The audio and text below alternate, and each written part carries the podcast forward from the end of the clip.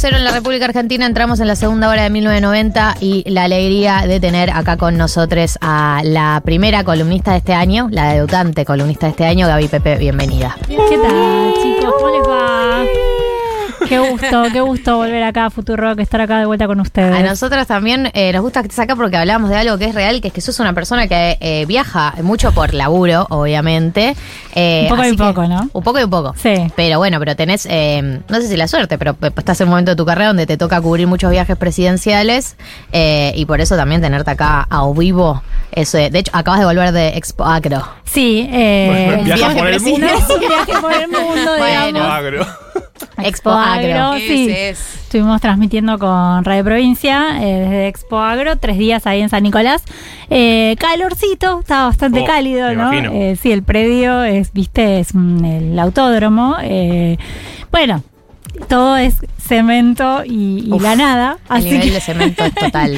sí. El nivel de absorber Eh, el calor que tiene el cemento como... Sí, este, pero bueno, nada, estuvo buena la experiencia, muy interesante. Eh, nada, vamos al hueso. Vamos. Venís de Expo Agro, Cristina ayer habló eh, y estamos en año presidencial.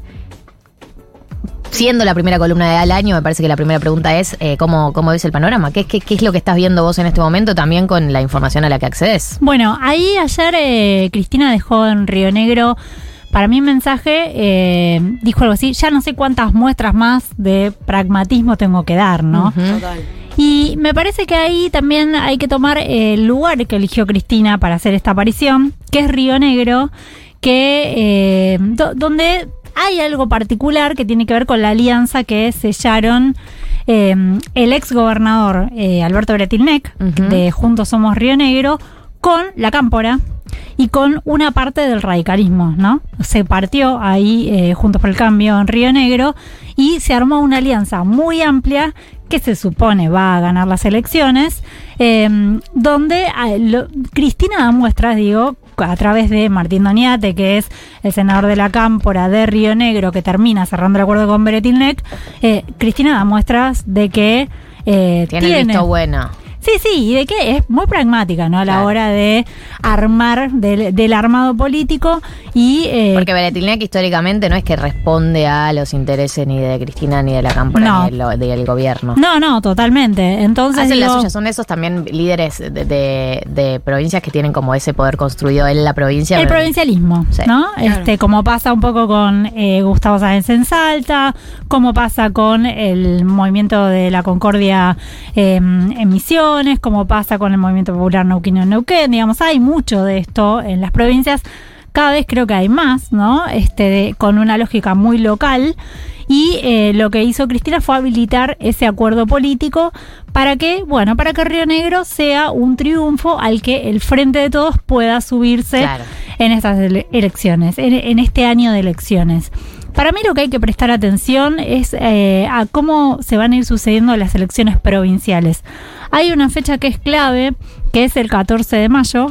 Eh, es un día que va a haber eh, cinco elecciones provinciales. El 14 de mayo se vota para gobernador en San Juan, La Pampa, Tierra del Fuego, en Salta y en Tucumán. Son cinco provincias. Y si vos miras quiénes son los candidatos en cada provincia, bueno, en todas las provincias de alguna manera hay un eh, referente del Frente de Todos o aliado. ¿Por qué digo aliado? Bueno, aliado sería el caso Aliades. de... Sí, aliado sería, no sé si es aliade, creo que no. Siento que puede que no. Creo que no en este caso, pero bueno, es aliado del Frente de Todos, es Gustavo Sáenz, el gobernador de Salta, ¿no? Hombre muy cercano a Sergio Massa y que eh, también armó una. El presidente Alberto Fernández estuvo en Salta hace un par de semanas nada más. Hubo ahí una rosca en febrero enviada Victoria Tolosa Paz, ministra de Desarrollo Social, a cerrar un acuerdo con el gobernador eh, Gustavo Sáenz. Eh, y efectivamente lo que va a hacer eh, Gustavo Sáenz es permitir ese domingo, 14 de mayo, que el Frente de Todos se pueda subir también a lo Ah. que espera que sea un triunfo en la provincia. Él ya está, piensa que va a ganar, está convencido que va a ganar. Él piensa que va a ganar, ¿no? Digamos, el, el retador, si se quiere, eh, de Gustavo Sáenz es un diputado del Frente de Todos, que es Emiliano Estrada, eh, que era funcionario del Ministerio de Interior, de Guado de Pedro, y armó su propia alianza, todo con una lógica muy provincial, ¿no? Y en las otras elecciones que hay ese 14 de mayo también tenemos escenarios eh, que se pueden capitalizar por el frente de todos, porque siento que también a, a muchos líderes provinciales por ahí no les conviene eh, ya desde el 14 de mayo eh, afirmar que están alineados o no alineados sin saber qué va a pasar. sin saber qué va a pasar a nivel nacional. Bueno, digo, va, el- lo que pasa es que en Tucumán van a ir de candidatos eh, Osvaldo Jaldo, el actual vicegobernador, con Juan Mansur, actual Listo. gobernador, pero la fórmula da la vuelta, ¿no? Digo, Juan Mansur fue hasta hace poquito jefe de gabinete de Alberto Fernández. En San Juan va a ir este mm, Sergio Niac, el actual gobernador, es del Frente de Todos. En La Pampa va a ir eh, Sergio Silioto, el actual gobernador, es del Frente de Todos. Claro, listo. Y en Tierra del Fuego hay una situación particular porque va eh, Gustavo Melella, que no es del Frente de Todos, pero es aliado del Frente de Todos y que eh, hizo un acuerdo con la Cámpora también, lo estaban terminando de, de cerrar. Eh, las dos ciudades más importantes de Tierra del Fuego, eh, Ushuaia y Río Grande, están gobernadas por la Cámpora, eh, por Walter Buoto y por Martín Pérez, respectivamente. Y ahí también están cerrando un acuerdo con el gobernador Gustavo Melella, justamente así. Y Gustavo Melella también ya apoyó incluso públicamente a Alberto Fernández. Así que no hay mucho misterio ahí, ¿no? Son cinco elecciones donde el, el Frente de Todos podría, que el Frente de Todos podría capitalizar ese domingo. Y digo, 14 de mayo son esas elecciones. ¿Ustedes recuerdan qué día conocimos eh, la candidatura de Alberto Fernández en 2019? 18 de mayo, Día de la 18. Escarapela, por favor, no me lo voy a olvidar en la Lo vida. tiene tatuado. Bueno, el 18 de mayo. Entonces digo, medio que los tiempos te dan o te darían, eso es un poco lo que plantea la Casa Rosada, eh, medio que los tiempos te darían para que la definición nacional sea después de, Esa elección. de, esas, ele- elecciones. de esas elecciones. A ver, ahí me parece que se abre una pregunta. Digo, supongamos que efectivamente todo sale como el oficialismo quiere y en esas cinco elecciones triunfa el Frente de Todos o amigos, ¿no? Sí. Digamos, Sí, y, a, y a mí, sí. Eh, supongamos company, que claro. efectivamente pu- se sucede, se da ese escenario. Bueno, ¿qué conviene? ¿Tener un candidato antes del Frente de Todos o dos candidatos definidos antes que puedan subirse a esas, a esas victorias y capitalizarlas eh, personalmente? ¿O conviene que el Frente de Todos llegue fortalecido como frente y efectivamente que después alguien se suba a esa a, a ese envión, ¿no? No, hay, hay una pregunta que me surge que es. em, no hay, no hay, me parece que no va a haber tanto misterio con respecto a los nombres de posibles candidatos, como que bueno, están ahí girando. Son los que, Son los que, sabemos, sabemos, son los ¿no? que No hay sabemos, mucho ¿no? más que eso. Potenciales, los nombres que se están barajando, obviamente el de Sergio Massa, el ministro de Economía, Guado de Pedro, entiendo que también está en, Sí. eh, en el menú. Bueno, Alberto Fernández sigue, todavía no se ha bajado la candidatura, por más que lo quieran bajar. Quieren bajarme y no saben cómo hacer, literal. Igual- Eh, Sí. No, perdón. no, estaba pensando que otros nombres estaban en el Bueno, la menú. Cristina, ¿no? Obviamente. Cristina, por supuesto, pasa que ella misma dijo hace un mes o dos, a pesar de que hay una campaña muy grande porque sea candidata, ella ha sido Sí. muy vehemente cuando anunció que no iba a ser candidata. que no iba a ser candidata y hoy vamos a tener esta tarde en Avellaneda, este, bueno, parte de este, una muestra de este operativo clamor que hay del cristianismo para que Cristina revea esa posición y, y- y decida, ¿no? Este, ser candidata a presidenta. Después veremos. Ayer no dio ninguna pista sobre ese tema. No. ¿eh? Cero. No, Cero. no. Pero sí, dijo algo, pero después del, del acto. Después dijo? de el, Ya se había bajado el escenario. ya se había bajado del escenario, estaba con justamente con Martín Doñete en un costadito hablando con la militancia y en un momento dijo, no importa desde qué lugar, yo nunca los voy a abandonar, no Claro. importa en qué lugar esté. Sí. porque estaba también ayer el clamor de Cristina Presidenta. Hay algo de, de esta Cristina y el operativo Clamor que se lee en clave. Bueno, hay una, hay una búsqueda de Cristina de acumular, obviamente, política, eh, políticamente hacia ella para que, en definitiva, cuando se elijan los candidatos, el poder del kirchnerismo para poner ese nombre sea más fuerte. Eh, ¿Cuánto de eso es efectivamente... eh, en estos dos meses se puede seguir acumulando con una Cristina proscripta, un Alberto que no se baja y estas elecciones en el medio, digamos. ¿Cuán- ¿Cuánta más capacidad de acumulación tiene Cristina en este escenario? También, digo, acompañando con la economía como viene. Sí, bueno, me parece que es, es lógico que Cristina le hable a su sector, ¿no? Le tiene que hablar a, a la militancia que está como un poco desconcertada. Me parece Sí, que sí. está un poco desconcertada. Pues creo que lo, lo que los terminó unificando es el operativo Clamor, porque no había ninguna otra bandera, eh, ninguna otra bandera que pudiera convocar eh, a movilizaciones masivas. en este No, momento. totalmente, totalmente. Incluso, bueno, esta fecha, que tampoco era la fecha que inicialmente se había previsto, ¿no? Que era el 24 de marzo, después hubo que recalcular, Mm. porque claramente el 24 de marzo, claro, es el día de la memoria, eh, eh, por la memoria, verdad y justicia. Claro, y ese error no forzado, ¿no?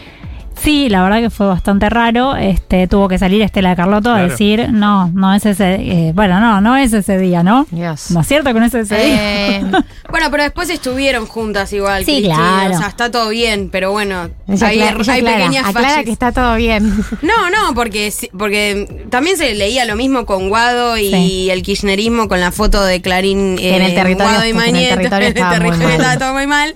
Y ayer le tiró muchas flores a Guado, Cristina.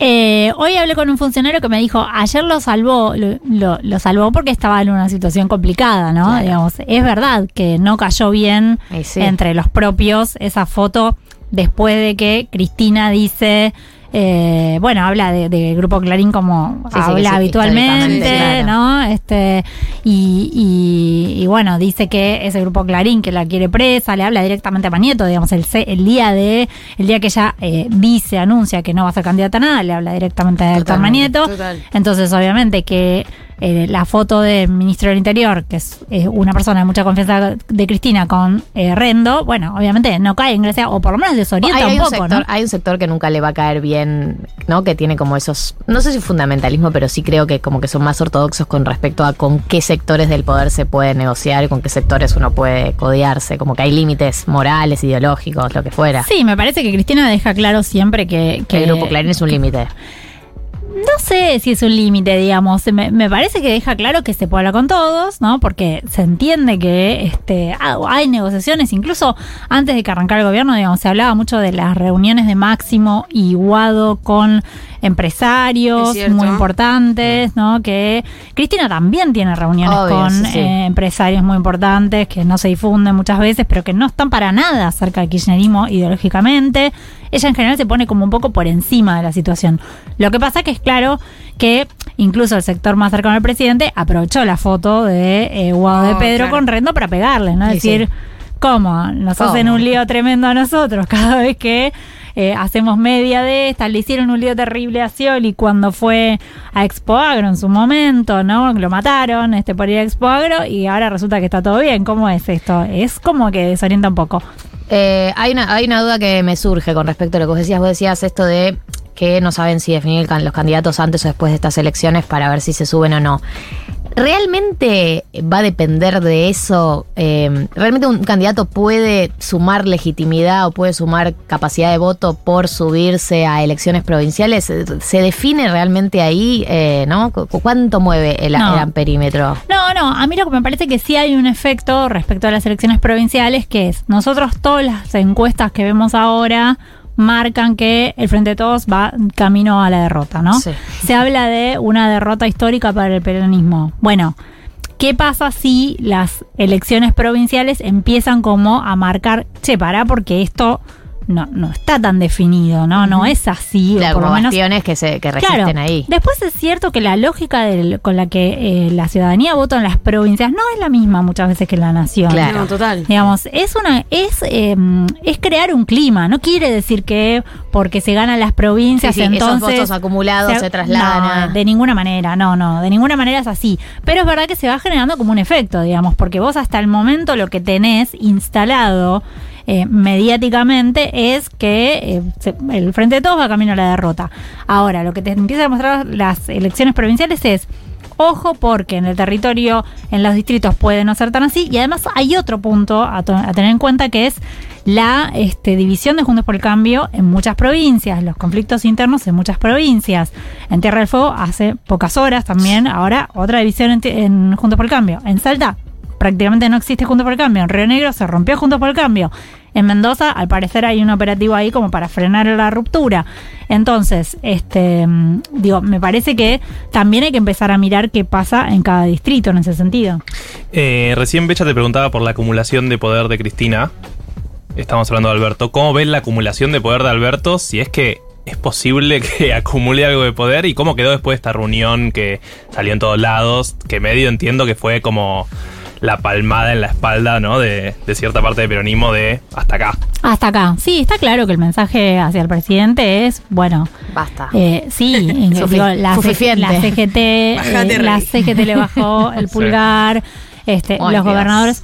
Está ¿Por qué- claro. ¿Por qué, lo se expone a esta situación de humillación? ¿No puede él solo como darse un baño humilde? No, lo que pasa es que también me parece que tiene cierta lógica, ¿no? Digamos, Que él eh, se quiere es- representar Es, decir, lo que él dice es, tiene que llegar también fortalecido el gobierno, eh, hay que, eh, digamos, eh, no, no, no tiene, que no tiene por qué bajarse ahora. Un poco hay un, di- un dicho, ¿no? Que siempre este, ahí anda circulando, si dice que no va a ser candidato, mañana no le lleva ni un café el mozo de la Rosada, ¿no? Claro. Eso es Sí. un poco así. Claro. Totalmente Eh, verdad. Es un poco así. Y también hay una lógica que es, bueno, tratar de acumular algo propio para después negociar mejor eh, la- las listas, ¿no? Los lugares en las listas. Eh, él, entiendo, digo que confía en ir mostrando justamente esto. Bueno, ojo que no estamos muertos, no, no es tan así como se está pintando eh, en, en los medios que el Frente de Todo está muerto. Digo, esa es un poco la idea de Alberto Fernández.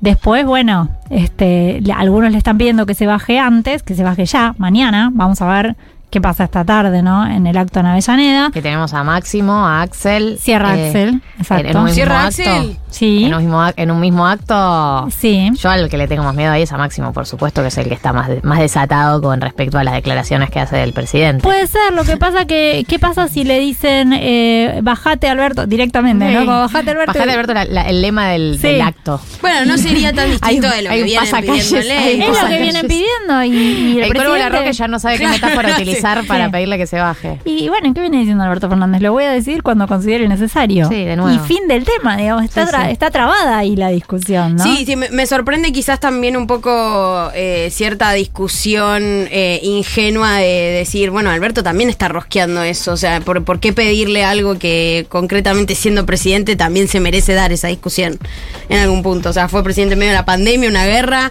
como el lugar de, de discutir la paso lo tiene merecido. Esa idea de no se puede hacerle una paso al presidente, Alberto la plantea como, bueno, háganmela. Sí, es raro. Es ¿no? es- rosca. Eh, está bien, digamos, en la previa. Después, en lo concreto, yo no sé si efectivamente se puede presentar el presidente una paso. ¿Qué pasa si el presidente se presenta la paso y pierde? El, el gobierno queda totalmente este des- deslegitimado, ¿no? Digo, me parece que es complicado plantear ese escenario. Ahora, lo que está, lo que está claro, digo, es que eh, el presidente dice yo voy a dar la discusión y que el cristianismo le está diciendo no te vamos a acompañar. Entonces, si a vos te dicen no le vamos a hacer una paso al presidente, no vamos a jugar una paso contra el presidente y por otro lado no vamos a acompañar la candidatura del presidente, ¿qué están diciendo? ¿Cuál es Están el diciendo candidato? Que si el presidente es candidato, eso se rompe. Digo, me parece que no hay mucho, Así muchas.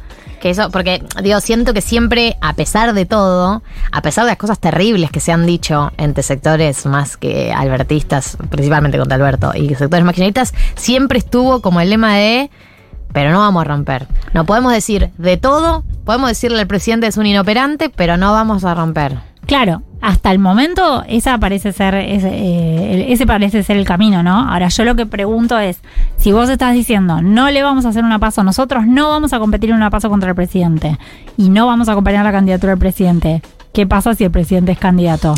Hermosa pregunta para cerrar la columna. ¿Qué pasa si el presidente es candidato? Eh, Gaby Pepe es la persona que ha pasado por aquí. Gracias, Gaby, por venir. Gracias a ustedes. Ahora me quedó muy claro el panorama. Ahora ya sé a quién votar. Vamos a escuchar un tema, ¿les parece? Eh, de Pech Modes. Ghost Again. En minutos, el- el- la sorpresa que le hacemos a Becha por el cumple. ¿Estás lista? Hoy cumple Becha. No te dije. ¡Feliz cumpleaños! Quédense, quédense que ya nos quedan 40 minutos por delante. Nada más ni nada menos.